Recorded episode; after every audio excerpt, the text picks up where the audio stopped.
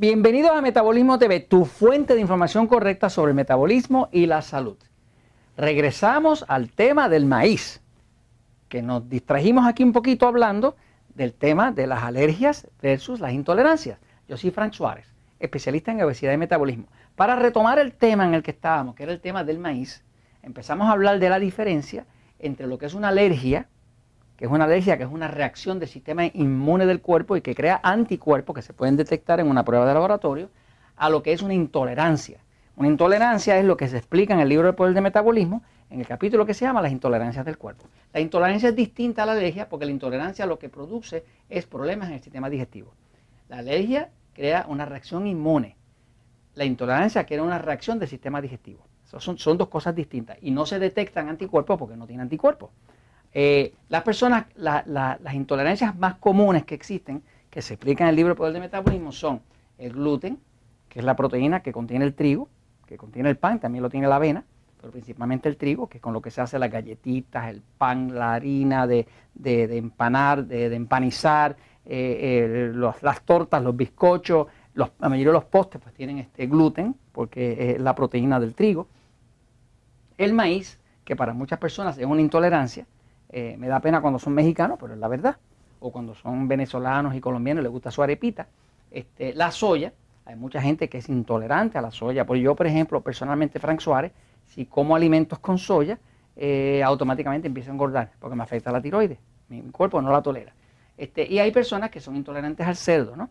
Este, hay inclusive personas que son intolerantes a alimentos como los lácteos, o sea, como, como, al, al, queso, al yogur, a, la leche, ¿no? Ahora, estos son como las intolerancias principales, gluten, maíz, soya, cerdo, ¿no? Este, eh, cuando una persona eh, tiene una cultura o vive en una cultura donde se depende del maíz, como pasa en México, o como pasa en Venezuela, o como pasa en Colombia, o como pasa en Guatemala, son países donde se utiliza mucho el maíz, de, en distintas formas, ¿no? ¿Qué pasa? El maíz, para empezar, el maíz que se utiliza hoy en día, prácticamente todo es maíz transgénico. Transgénico quiere decir que, que hay una compañía por ahí que se llama Monsanto, que son fabricantes de pesticidas.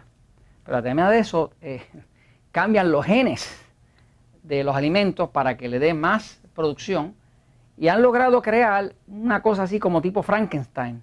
Es un maíz, no te rías Jorge, es un maíz que crece en grandes cantidades, produce muchísimo, pero que el cuerpo humano nunca había visto ese animal tan raro, me sigue, le han cambiado todos los genes y el cuerpo lo ve y lo ataca y se confunde porque no existía en la naturaleza. O sea, ellos han ido cambiando los genes al punto donde lograron hasta patentizar Ahora para comprar maíz, para sembrar hay que ir donde ellos, para la soya hacen lo mismo. O sea que se ha puesto de moda que todo, la cadena alimenticia, todo lo que pueden genéticamente alterar, lo están alterando y luego dicen esto es mío. Por la ley de propiedad intelectual y todas esas cosas de invenciones y demás, ¿no? Este, el tema es que el maíz es el grano más transgénico que existe. No, bueno, está compitiendo con la soya, ¿ok? Esos dos. El maíz y la soya son los más transgénicos, o sea, que quiere decir que son los que más han sido alterados para que eh, respondan a las necesidades de los agricultores. Eh, y entonces están envueltas las grandes corporaciones eh, científicas que quieren ser dueños de todo eso y han estado cambiando el código genético del maíz. ¿Qué pasa? En México, pues yo estuve hace poco tiempo el honor de estar trabajando allá con el DIF, el DIF eh, del estado de Coahuila, es al norte de México, es una gente muy eh, buena, que son gobernantes, que realmente quieren ayudar a su pueblo. Y este, estuvimos trabajando con el DIF, que es Desarrollo Integral de Familia, que es parte del Departamento de Salud de México, este, tratando de llevar el mensaje de cómo ayudar a la gente a combatir la obesidad y la diabetes. ¿no? Eh, ¿Qué pasa? Vimos, yo vi que obviamente la comida principal es el maíz. Este, cuando tengo una persona que la persona tiene obesidad, ¿verdad? O la persona tiene diabetes, ¿verdad?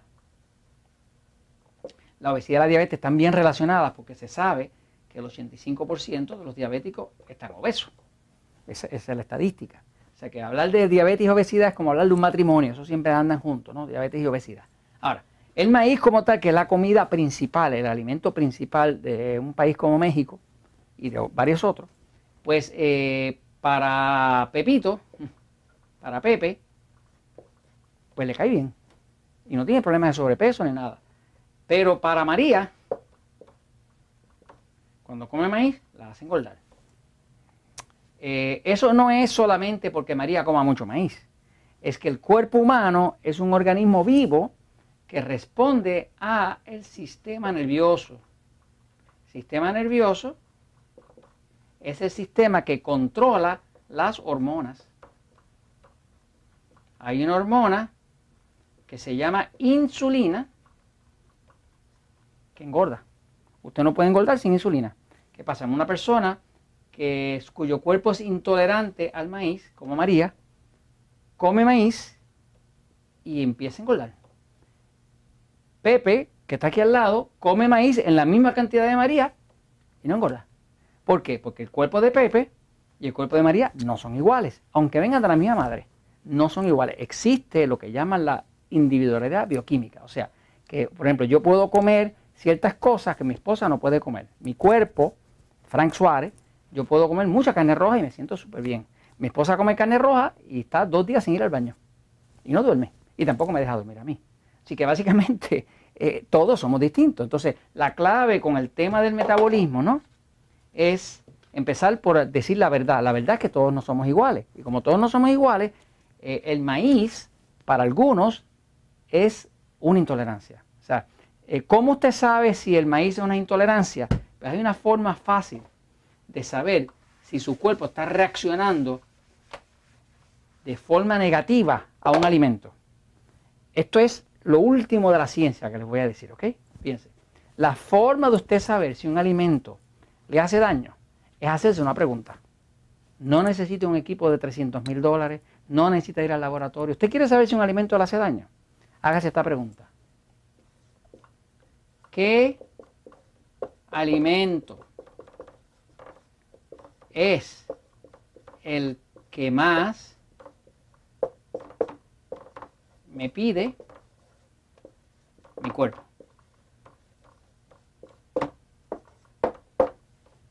Hágase esa pregunta. ¿Cuál es el alimento que más me pide mi cuerpo? ¿Le pide montones de azúcar? Ese es el que más daño le hace. ¿Cuál es el alimento que más me pide mi cuerpo? ¿Le pide chocolate? Ese es el que más daño le hace. ¿Cuál es el alimento que, que me causa sufrimiento nada más que de mirarlo? pan, es el gluten que le está haciendo daño. Entonces, si usted quiere saber qué es lo que le está haciendo mucho daño, que es intolerante, sepa que si usted se hace esa pregunta, usted va a averiguar exactamente cuál es. Una vez que usted sepa cuál es, le toca hacer una dieta de desintoxicación, que se explica aquí en el libro de Metabolismo, donde usted por 48 horas no come de eso, no come de ningún carbohidrato y desintoxica el cuerpo. Y esto se los comento, ¿por qué? Porque la verdad siempre triunfa.